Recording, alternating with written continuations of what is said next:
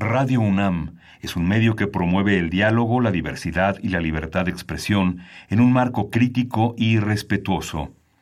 Los comentarios expresados a lo largo de su programación reflejan la opinión de quien los emite, mas no de la radiodifusora. Momento económico. Radio UNAM y el Instituto de Investigaciones Económicas presenta Momento Económico. Un espacio para charlar sobre temas económicos que le interesan a usted. Acompáñenos.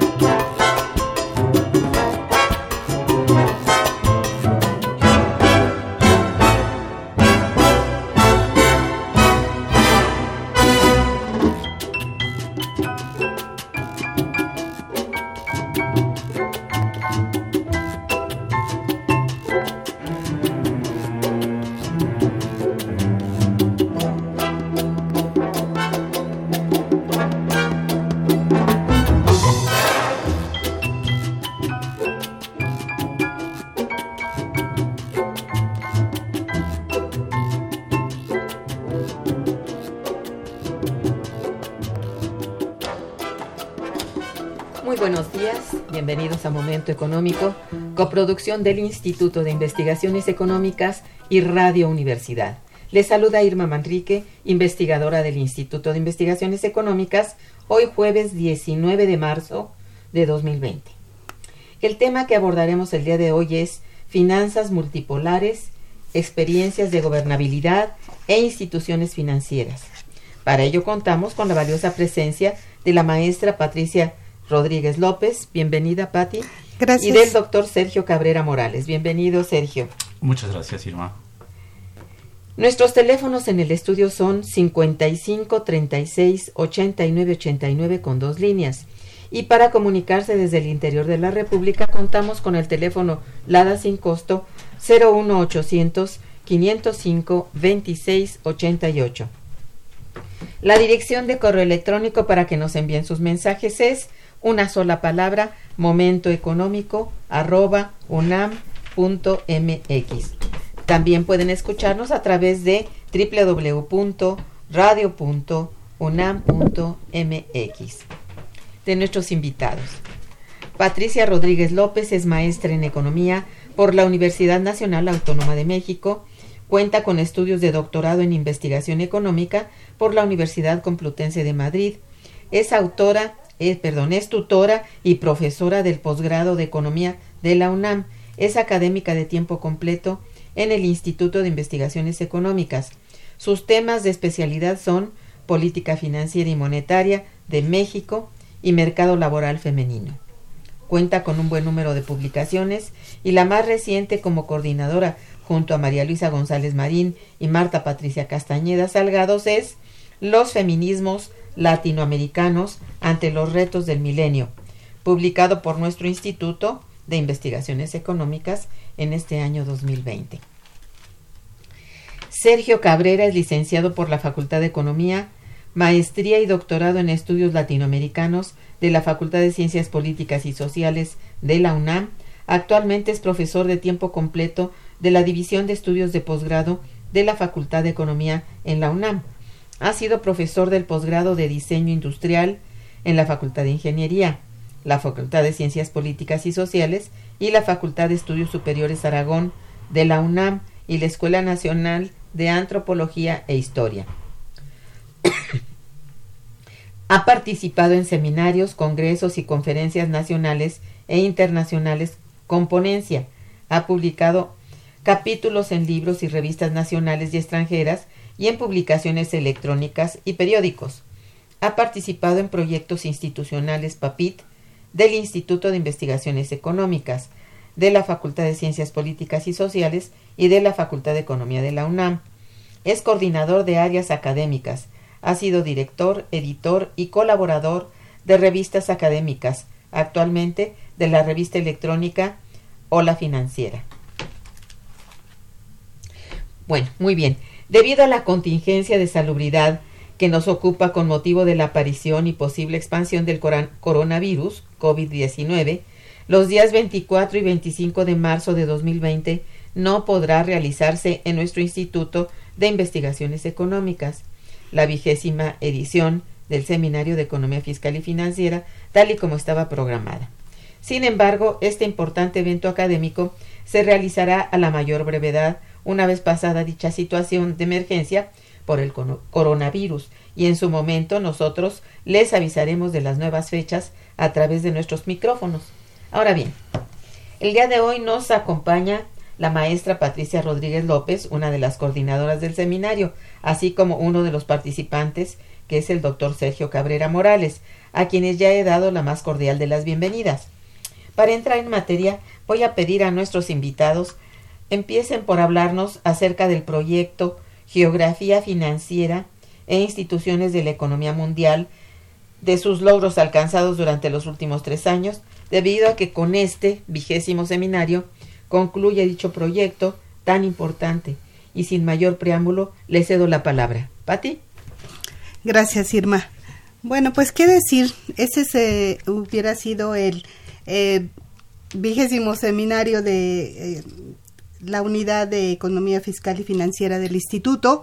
Teníamos eh, pensado que fuera un seminario donde han participado muchos académicos durante muchos seminarios también y que se concluyera con uno o dos libros como es nuestra idea y como ha sido nuestro objetivo siempre.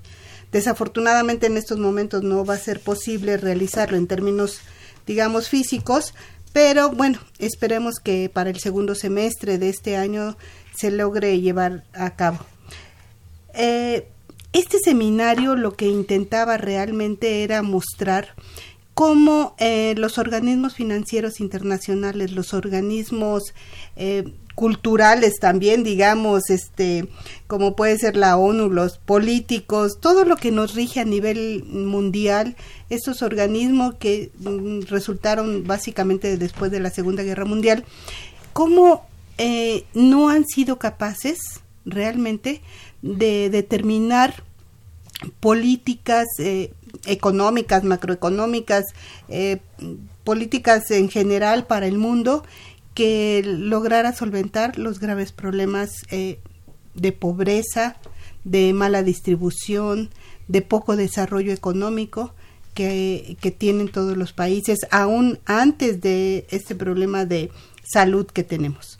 Y se intentaba básicamente mostrar cómo hay problemas de gobernabilidad a nivel mundial y cómo se reflejan estos en el aspecto eh, financiero y en el aspecto monetario, digamos, económico, de empleo, de bienestar, de pobreza en todo el mundo. Y que mucho es culpa de estos organismos eh, financieros internacionales.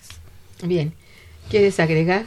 Sergio, por favor. Eh, sí, Irma, eh, preguntaba sobre los logros de este esfuerzo que han realizado nuestras coordinadoras, Eugenia Correa, eh, Alicia Girón y Patricia Rodríguez aquí presentes. Entre los eh, logros que me parece que son muy importantes han sido la serie de publicaciones que año con año eh, son resultado de la participación de la mayor parte de los miembros que asisten a este a estos eventos. por ejemplo, el último, uno de los últimos libros, Neoliberalismo, Utopías y Financiamiento en México, eh, eh, después de eh, el esfuerzo que se ha hecho, uno se puede preguntar por qué leer este material y los resultados de estos esfuerzos coordinados por nuestras coordinadoras. quizá estos esfuerzos y esta, digamos, concreción en los libros es que estas publicaciones nos ayudan a comprender eh, y no solo repetir eh, fenoménicamente lo que está sucediendo, eh, por ejemplo, hoy, que al parecer es casi del dominio público, sino entender el sentido más profundo de lo que se supone que producirá esta crisis, esta pandemia, este enclaustramiento, esta contingencia sanitaria, económica e incluso esta guerra contra el virus, según Macron. para entender por qué en la época actual como sucede a los ateos en momentos de la muerte, los neoliberales se han convertido, se disfrazan de keynesianos.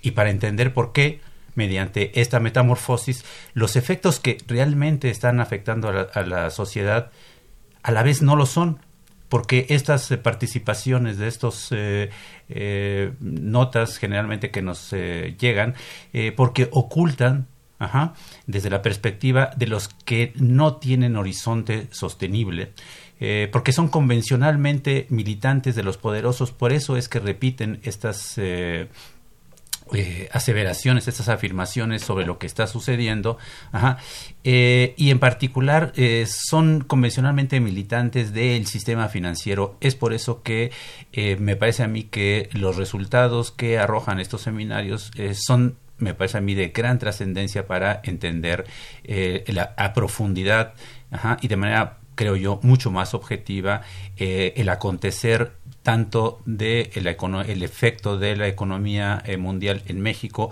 como la participación de México en la economía. Quizá eh, la perspectiva de este libro en particular, pero la de los otros también, haga reflexionar sobre lo importante de saber qué es lo que hay detrás de esos procesos y acciones que toman las autoridades que son eh, básicamente eh, seguidores de estos eh, grandes poderes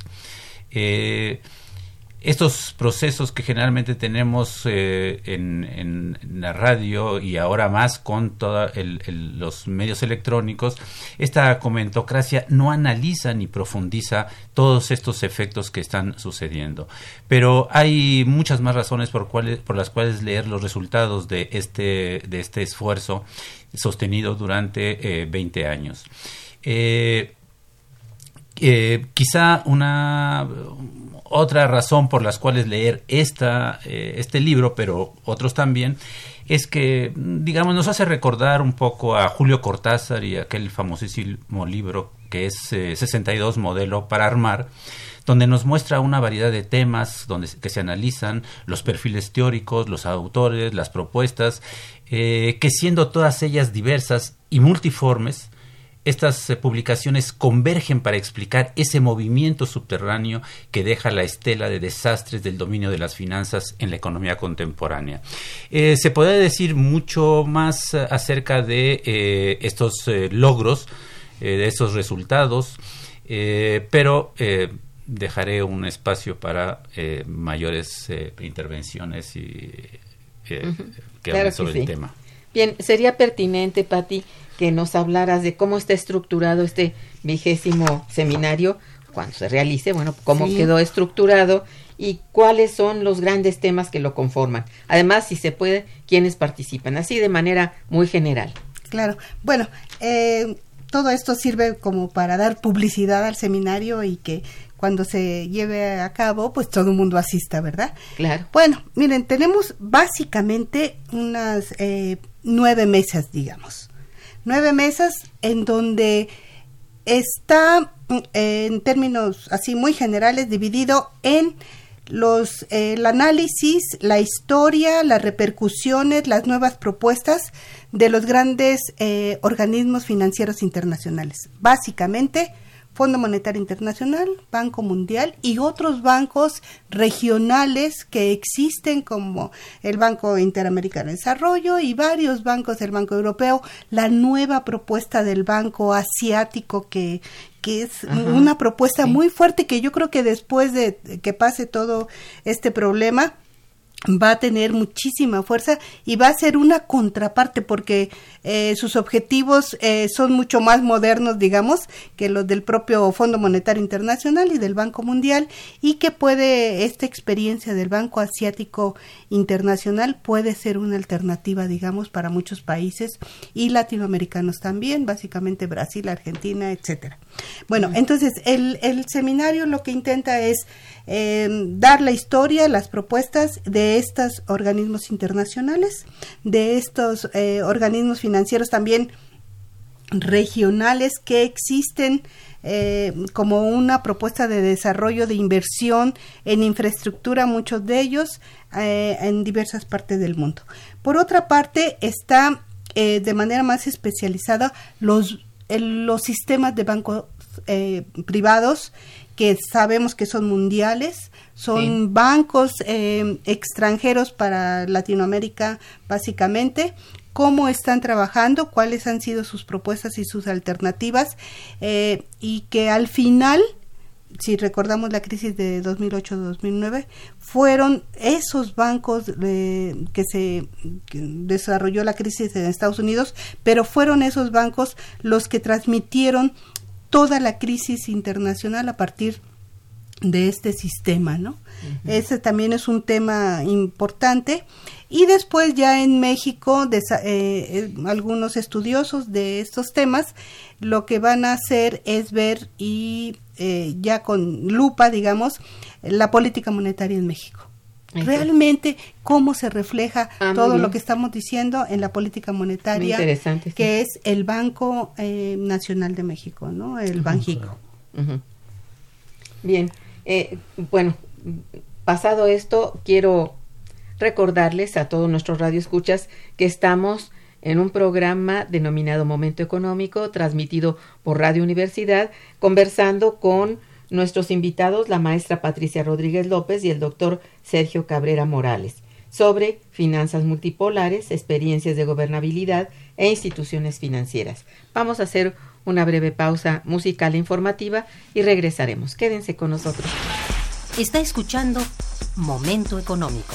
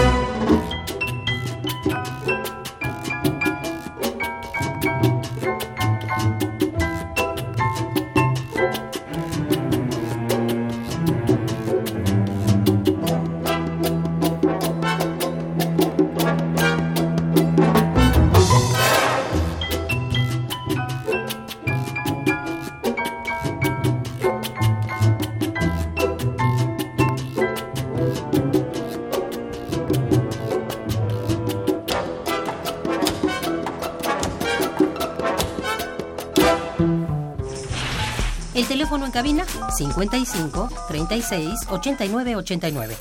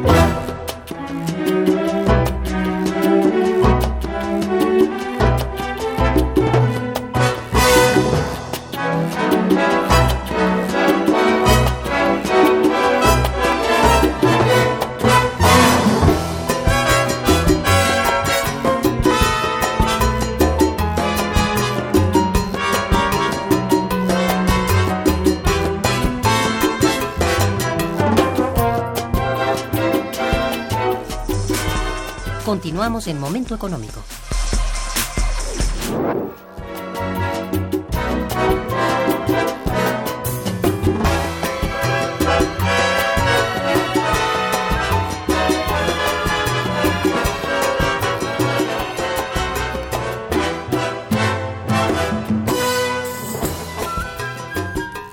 bien, pues estamos en estos momentos em, realmente atacados por todo tipo de crisis. Podríamos decir una crisis global, una crisis global integral que tiene que ver con las cuestiones monetario-financieras, económicas en general, pero también sanitarias, de medio ambiente, etcétera. Es una situación bastante dura. Conversábamos un poco antes del programa, Patti y yo, acerca de qué difícil es en este momento hablar de qué es lo más grave. Creo que todo está grave y todo se ha conjuntado para, pues, para preocuparse bastante. Los gobiernos tienen en las manos el reto de por dónde empezar para poder salir adelante con los problemas que ya se venían gestando desde antes con la crisis financiera. Ya la crisis financiera estaba perfectamente pergeñada antes de que apareciera el coronavirus, pero para ponerle, digamos, este mayor importancia al asunto, viene el coronavirus y entonces hay una especie como de, eh, eh, no sé, los mismos gobernantes se sienten como impotentes de por dónde empezar. Sí hay eh, la posibilidad de, de, hacer cosas, pero a ver, ¿por dónde empezar? ¿Tú qué es lo que sugieres, Patti, em, con relación a lo que está sucediendo con la baja de las tasas de interés a cero en la Fed y qué es lo que le corresponde a México mm, realizar o hacer, ¿verdad? ¿Qué acciones tomar? Claro, bueno, y en torno al y con el marco de este seminario de finanzas multipolares, experiencia de gobernabilidad e instituciones financieras.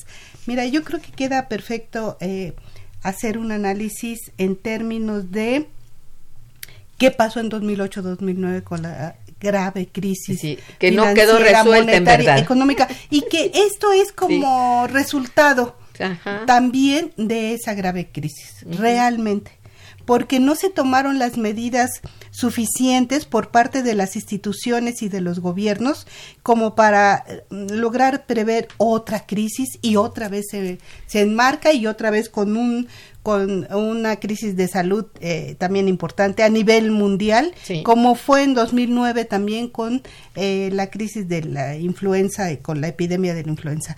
el problema está en que se tiene que ver que las políticas que en ese momento solucionaron de alguna eh, de alguna manera la crisis de 2008-2009 fue una crisis en el que se debió emitir muchísimo más dinero por parte de todos los bancos centrales, en donde bajaron las tasas de interés y aumentó la deuda y se mostró ahí que es muy importante eh, los eh, las instituciones financieras internacionales para tratar de regular estas crisis y estos sistemas bancarios que nos llevan mm, cíclicamente eh, a, a estos problemas que al final de cuentas, al final de cuentas, es desempleo, pobreza, mala distribución y nuevamente la población más vulnerable, la población más pobre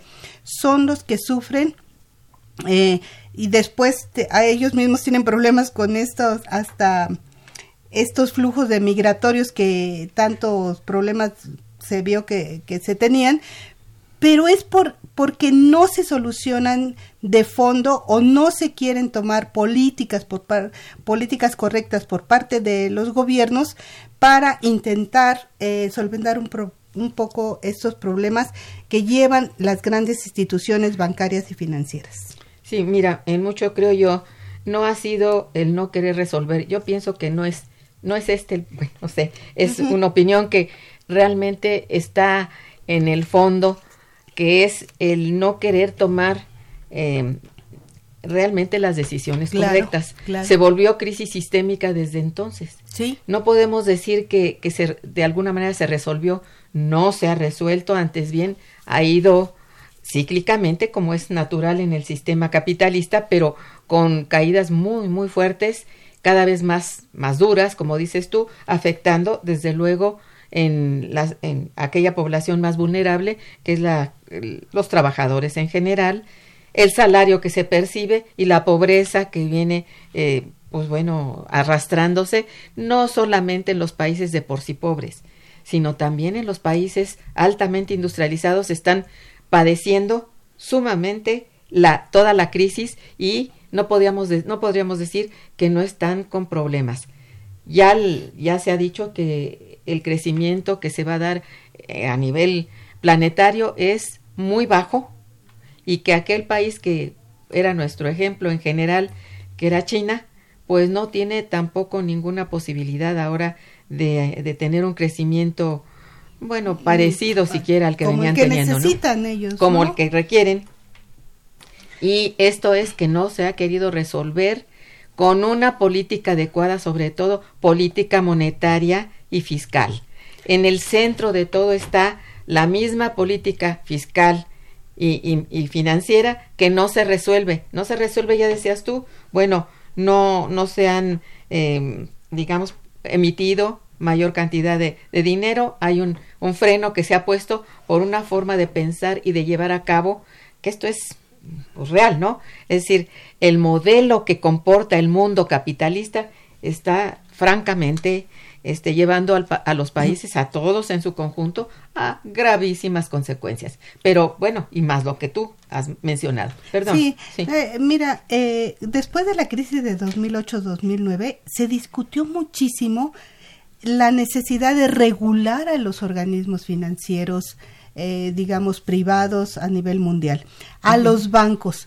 Algo que nosotros, eh, como personas de la calle, digamos, entendemos muy bien, es que todos los bancos necesitan una regulación eh, importante por parte del gobierno. Algo que realmente defina los límites eh, de sus ganancias, digamos, y lo sabemos mucho con tasas de interés tan alto, con co- cobro de comisiones, con imposición de una serie de servicios de eh, que nos están cobrando y que con esto ellos obtienen muchas ganancias y que resulta para la economía muy caro y que por eso Sí. no se pide muchas veces ni sirve el crédito que ellos eh, se supone que es su responsabilidad incorporar a la economía. Entonces, una de las grandes discusiones es eh, esto, la regulación, que los gobiernos nacionales, los gobiernos regionales, los gobiernos mundiales deben realmente de tener esto eh, muy claro y regular a estos grandes sistemas bancarios y financieros que tanto daño le hacen a, a la población y a la economía mundial, ¿no? Sí, en esto, Sergio, yo creo que tiene, yo creo que tienes mucha razón cuando hablabas de que la producción editorial que han tenido estos seminarios es muy importante a considerar. En este momento hablabas de, de todos los libros que se han ido como resultado de, de los de los propios seminarios se han ido publicando. Ojo con ello. Sería muy bueno que aquellos interesados en, en ver a fondo la problemática revisaran con cuidado estos eh, libros que son básicamente el contenido de los seminarios y bueno sería este muy muy recomendable sobre todo leerles Eh, no sé tú qué puedas opinar de esto. Creo que tienes toda la razón. Yo creo que ahora con la publicación que pudiera darse a raíz de que se realice el, seminario actual podría tenerse porque por lo que se anuncia en el eh, en, pues en el programa que tienen es muy bueno. El contenido es exageradamente prudente y bueno. Entonces bueno no lo tenemos de momento pero tú qué podrías decirnos de esto Eh, como decía Sirma hace un momento, el- en el eh, siglo pasado y quizá también en el antepasado se hablaba de qué es lo urgente y qué es lo importante. Eh, era un discurso, digamos, político para elegir qué se elegía de una de las dos eh, eh, alternativas. Creo que siempre han habido las dos dificultades, la importancia y la urgencia. Y hoy parecería ser que, en efecto, eh, esto sale eh, a, a- a flote.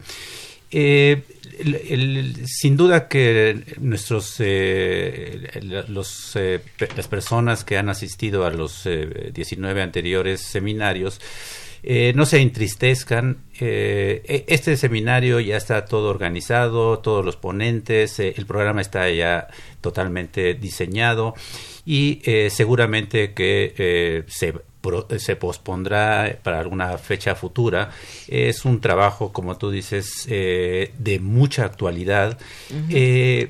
resalta ahí un tema muy importante que es el que se ha ido discutiendo, el tema de la gobernabilidad. En este contexto creo que el tema de la gobernabilidad resulta de alto interés, de alto impacto, pero también como eh, eh, creo que en, en, la página del instituto se puede encontrar ya el programa eh, y eh, para acercarse un poco, bueno, pues están todas las publicaciones.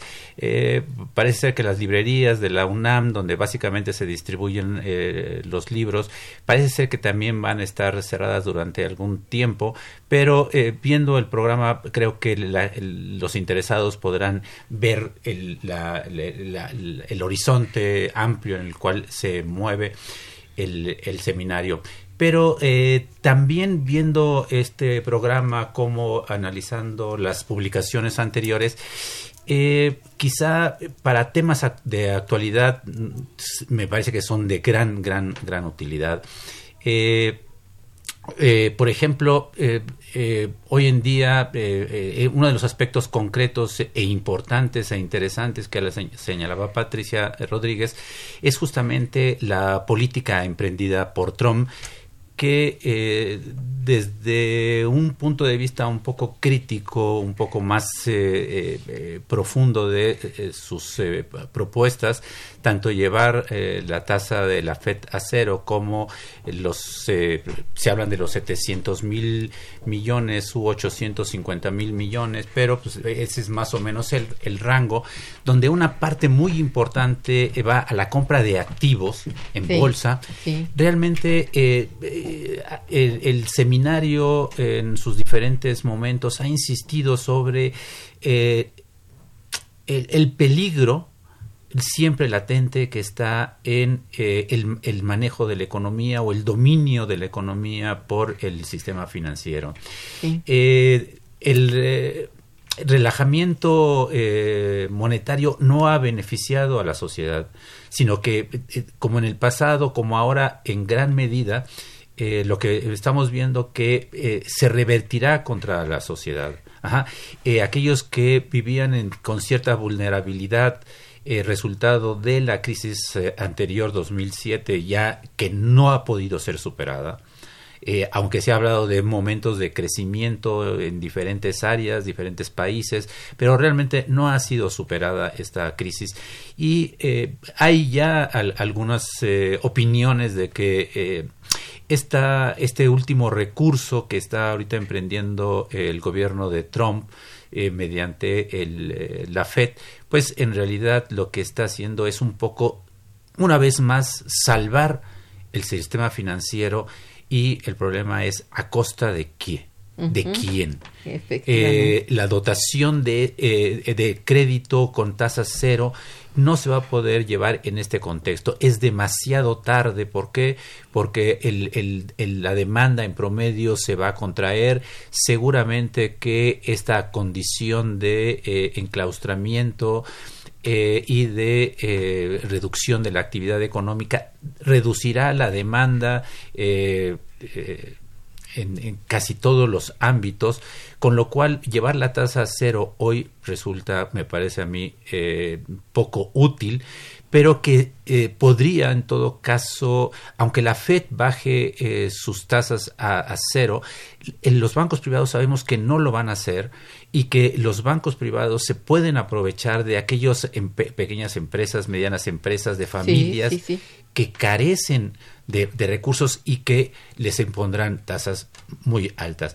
Creo que eh, las lecturas que ha tenido eh, las lecturas de la realidad económica eh, en este seminario bajo esta me parece a mí formidable coordinación de tanto de Eugenia Correa como de Alicia Girón y de Patricia Rodríguez nos permite entender realmente a profundidad por ejemplo, este tipo de políticas, qué es lo que está pasando hoy en la Unión Europea, si realmente sí están eh, actuando de manera diferente a como actuaron en 2007, 2008, 2010, ajá, donde eh, los recursos fueron básicamente o fundamentalmente para el sistema financiero, hoy se habla que eh, pues eh, una parte es dedicada al ámbito social. Eh, pero todavía me parece a mí que este mini plan Marshall o propuesta marshalliana para la economía europea todavía no queda muy clara si va, va, a ayudar al sistema financiero, a las empresas, a la familia, a las familias. No hay cierta claridad, me parece a mí. Es menos, eh, eh, digamos, de manera inmediata, es eh, menos eh, agresivo en contra de la sociedad con más soportes para el, el, ámbito social, pero desde mi punto de vista todavía no está claro. Quizás sea demasiado pronto ahora, quizás en las próximas semanas veremos que realmente sí los gobiernos tienen un plan en contra eh, o, o, más bien a favor de la sociedad y controlando el sistema financiero. Ojalá. Sí, bien, miren, he recibido ya muchas, muchas llamadas. ¿eh? si me permiten ustedes, voy a leerlas. Eh, Sandra Pineda felicita al programa y pregunta cuándo podrá llevarse a cabo el seminario. Mm, es una buena pregunta, pero eh, desafortunadamente creo que no tenemos todavía um, una fecha ni, ni, ni, ni lejana, ¿no? Porque, ni tentativa. Pues no.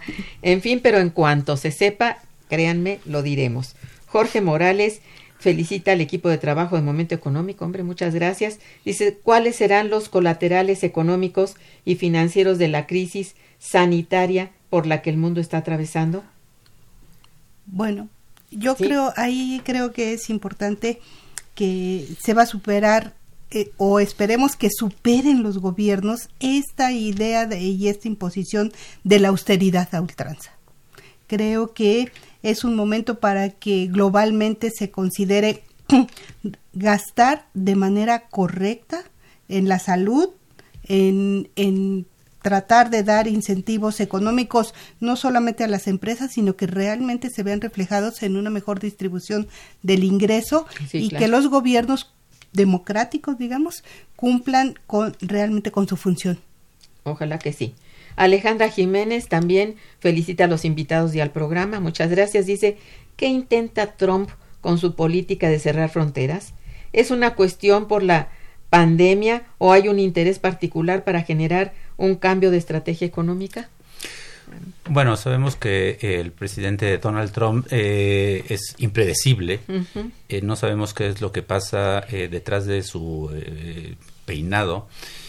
Eh, pero eh, sin duda que eh, en algún momento, yo creo que eh, todavía es muy prematuro eh, saber qué es detrás, qué hay detrás del cierre de las fronteras. Ya lo hizo con Canadá, eh, está quizá a unos días de cerrarla con México, pero lo que sí se ha planteado en la administración Trump es que no eh, el, el, el, el, movimiento de mercancías ese va a continuar. Aquí sin duda que hay un tema también de fondo que es la migración. Eh, no sabemos si esto va a ayudar a controlar eh, el, ingreso de gente que ha, está huyendo de diferentes sitios para ir a la, tierra prometida. Eh, ahorita, este posible lo que hemos visto ahorita en la Ciudad de México, pero que también ya tenemos el reporte de varias ciudades, de varios países, es que esta baja de la actividad económica ha generado cierta limpieza de las ciudades. Hay menos contaminación. Ajá. Se habla ya de Venecia, se habla de, la zona de, Milán, que es una zona muy contaminada, de, eh, eh, de eh, en Francia, algunas, el norte sobre todo de Francia, pero también París. Este, han bajado los niveles de contaminación y quizá también a lo mejor dentro de una discusión futura dentro del seminario eh, que organizamos, quizá puede ser este, los, el tema de eh, para qué crecer, si es lo mejor crecer o distribuir, cómo distribuir mejor. Creo que esta crisis eh, sanitaria, económica y como tú decías, Irma, varios niveles, ajá, creo que nos hará reflexionar sobre varios, el, la conducción de las ciudades, cómo pensar las ciudades, y cómo eh, eh, a través de el, lo que llaman ahora el teletrabajo, cómo eh, eh, crear mecanismos. Claro, no eh, este, el señor que herrero no puede este, ir a soldar de manera este, virtual, pero hay muchos trabajos que creo que el teletrabajo podría generar mejores condiciones, el tema de la distribución de eh, gente y de mercancías en las ciudades. Creo que todo esto, eh, esta crisis debería de ponernos a reflexionar a los académicos y a actuar a las autoridades. es cierto. Bien, aquí el señor Jesús Alpino felicita a los invitados de al programa, le agradecemos. Saluda a la maestra Patti y, y la felicita por su labor académica y de investigación dicho. Hugo Retana también felicita a los invitados del programa. Muchas gracias, señor Retana. Dice, pregunta, ¿abolir el anatocismo sería conveniente para salir de esta crisis? Pues sí, es una de las cosas que habría que regular realmente, desaparecer. Sí, hay, hay algo que es muy importante y que dentro del programa está considerado en toda una mesa, la regulación. Así es. Sí después de la desregulación es muy pertinente ya ir pensando en una re-regulación. Y mira, esto viene desde los organismos financieros internacionales. Si ellos hubieran permitido y fomentado la regulación a nivel mundial, otra cosa hubiera sido en este momento después de la crisis. y esto, igual. y esto no se hizo, ¿no? Así es.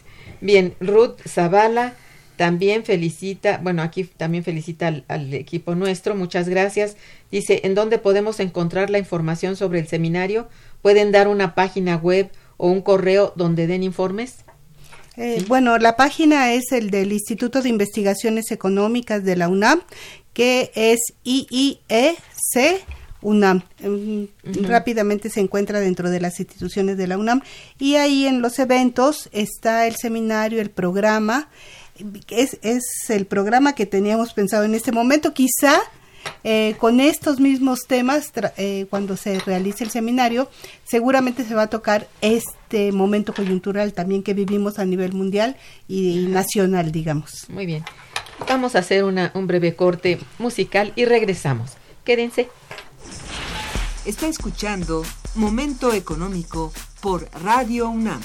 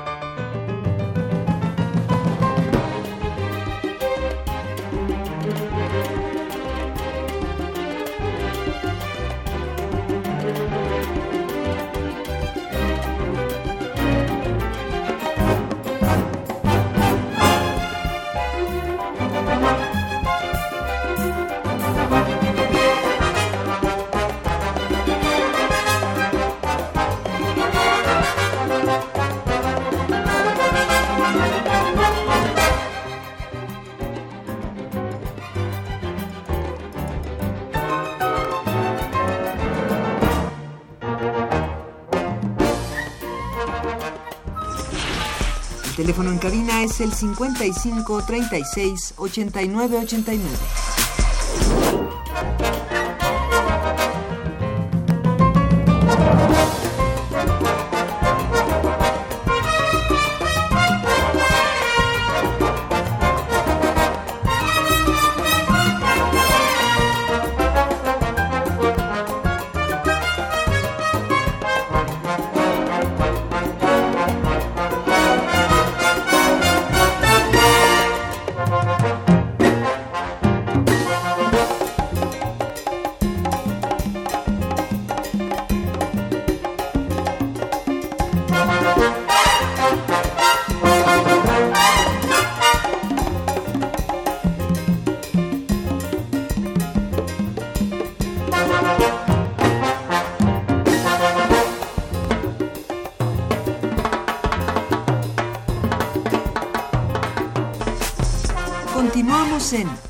Económico.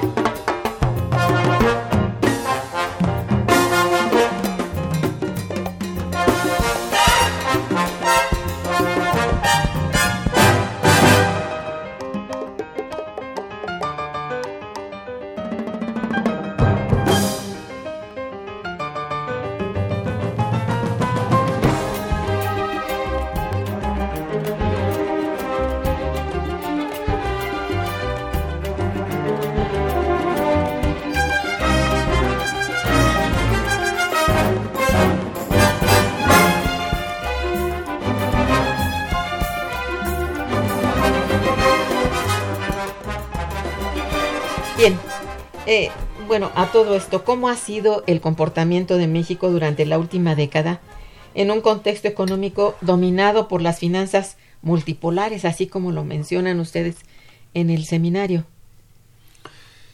Eh, bueno, sin duda que México eh, eh, tenemos 30 años en un proceso de deterioro institucional, eh, económico, social, político, sobre todo si vemos el pasado reciente. Para ser preciso, el, el- el último sexenio realmente fue un desastre eh, moral, podríamos decir, una falta de credibilidad absoluta en, el en los gobiernos, eh, que eh, por desgracia me parece a mí que un gobierno como el actual que está intentando un poco crear una nueva imagen, pues eh, sin duda que los 30, 40 años que tenemos en, en el pasado eh, en México creo que es muy difícil. Además, eh, la media hoy es un poder realmente apabullante, eh, donde la sociedad también creo que nos falta un poco de responsabilidad de tomar de manera mucho más eh, eh, razonable, mucho más crítica, qué es lo que está pasando en, la sociedad. Pero eh, regresando un poco a tu pregunta, en el pasado reciente de, México, pues lo que vemos es que ha crecido en gran medida su dependencia en todos los niveles. Eh, si vemos en las pocas ramas donde hay cierta actividad podríamos decir, eh, dinámica, en realidad eh, son todos los sectores están eh, en, el sector exportador y el problema es que el, quienes eh, do- eh, comandan, quienes dominan estas empresas y estas exportaciones, pues son no empresas mexicanas. Tenemos, hay dos o tres empresas mexicanas, pero que no pueden ser el soporte, ni lo son, porque tampoco sus intereses son de orden digamos, eh, nacional, mucho menos social. Entonces, eh, sí creo que en este eh, último tramo de la economía mexicana y de la sociedad mexicana, pues ha habido graves deterioros. Los esfuerzos que se están haciendo de respeto hacia el trabajo, de una mayor separación entre los negocios privados y la eh, au- la autoridad política o las decisiones de orden político, es decir, de orden social, este, me parece a mí que es lo que podría ser eh, un- una vía de eh, si no salir de la trampa en la cual estamos de manera inmediata, ir construyendo hacia el futuro. Si pensamos que México eh, ha caído en los últimos 30 años, pensemos que necesitamos un- una responsabilidad social de gobierno para los próximos 30 años, por lo menos. Las próximas generaciones, me parece a mí que serían las beneficiadas de poder ir cambiando este modelo, eh, ir creando credibilidad social y exigiéndole a las autoridades que hagan su trabajo. Muy bien, eso me parece muy bien. Y luego se había quedado pendiente, Patti, acerca de que la señorita Ruth Zavala pedía eh, cuál es la página a la cual se pueden eh, remitir por, por computadora y el correo. Eh, aquí tenemos que la página es www.iis.unam.mx.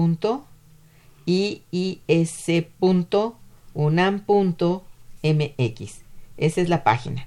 Y ahí encuentran todo lo relativo al seminario. Y luego el seminario directamente tiene un correo. Es semecofin arroba unam.mx. Servida señorita Zavala.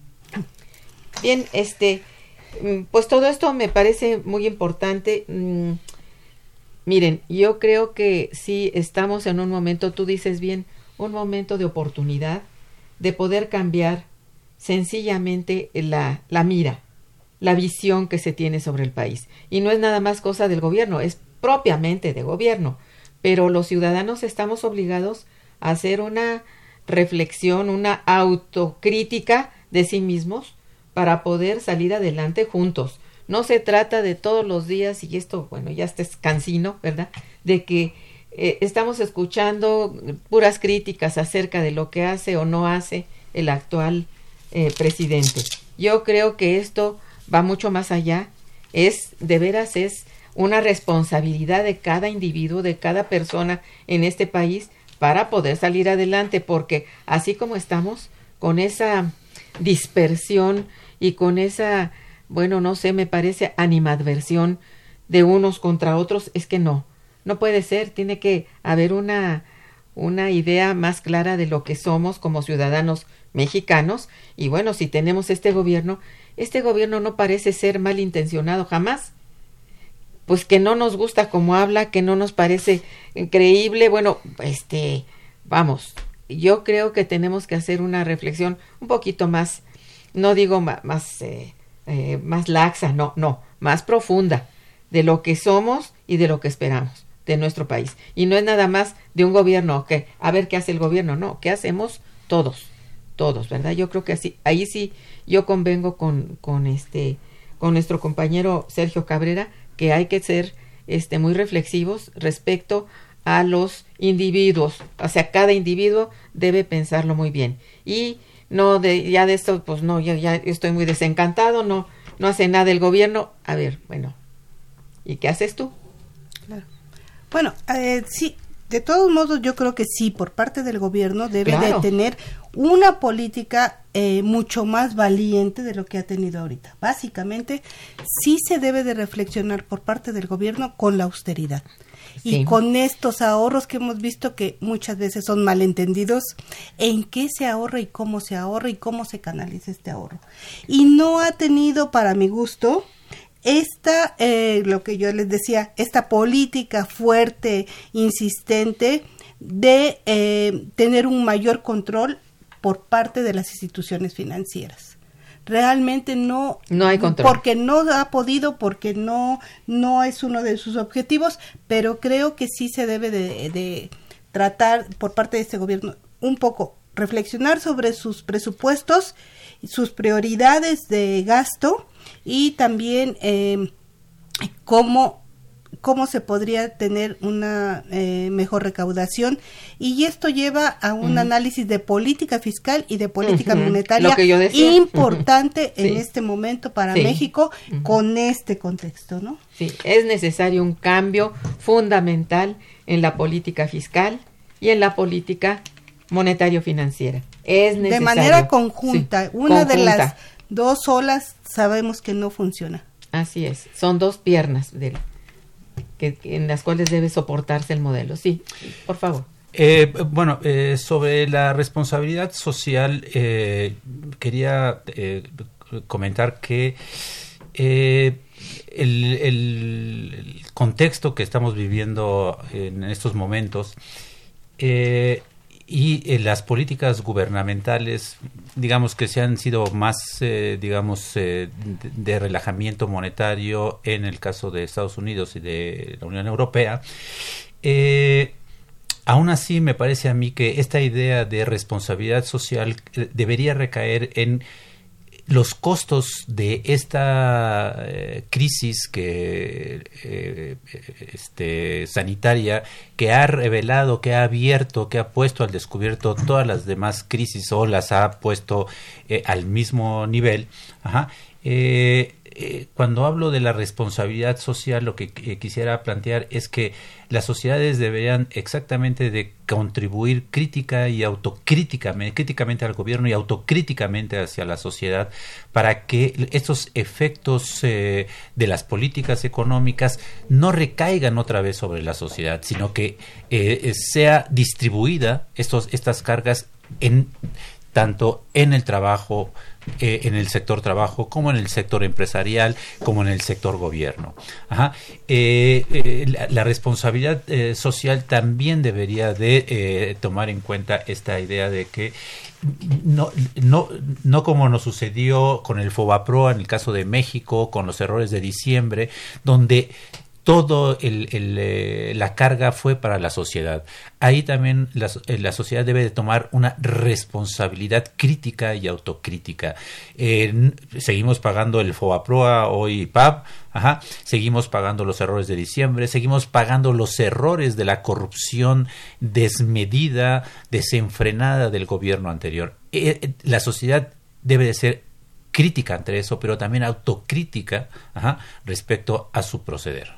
Sí, así, eso, estoy completamente de acuerdo. Eh, hay aquí una llamada de Amelia Martínez, quien nuevamente, muchas gracias, nos felicita al equipo de Momento Económico, le agradecemos de veras, y dice, ah, hace una pregunta, ¿qué opinión les merece el número de personas que quedarán sin empleo después de esta crisis por pandemia? Pues eh, es muy complicado porque sí. al final de todo el análisis financiero, económico y de todo lo que hacemos y de las distintas teorías, queda eso, el desempleo, la pobreza, la mala distribución, y son a veces elementos que no tocamos, que no reflexionamos realmente. Y un, una reflexión que deberíamos de hacer y que al final de pensar que no debe de haber esa austeridad a ultranza, eh, por parte del gobierno, digamos, en el fondo lo que se está discutiendo es cómo los gobiernos deben de ser promotores de empleo por distintas formas, no directamente quizá, pero siempre deben de tener como su objetivo lo que en economía llamamos el pleno empleo. El lograr que todas las gentes que tengan la posibilidad de trabajar y quieran trabajar realmente lo consigan porque eso es el sustento de este sistema económico y debe de ser en última instancia lo que debe de buscarse siempre. Sí, por favor, Sergio. Eh, la Organización Mundial eh, del Trabajo. Sí.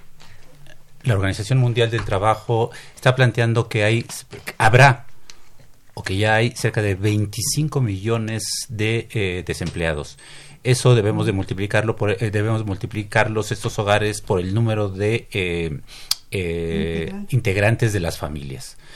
Lo que significa un volumen muy alto de desempleo y como dice Patricia seguramente que los gobiernos deben de generar condiciones.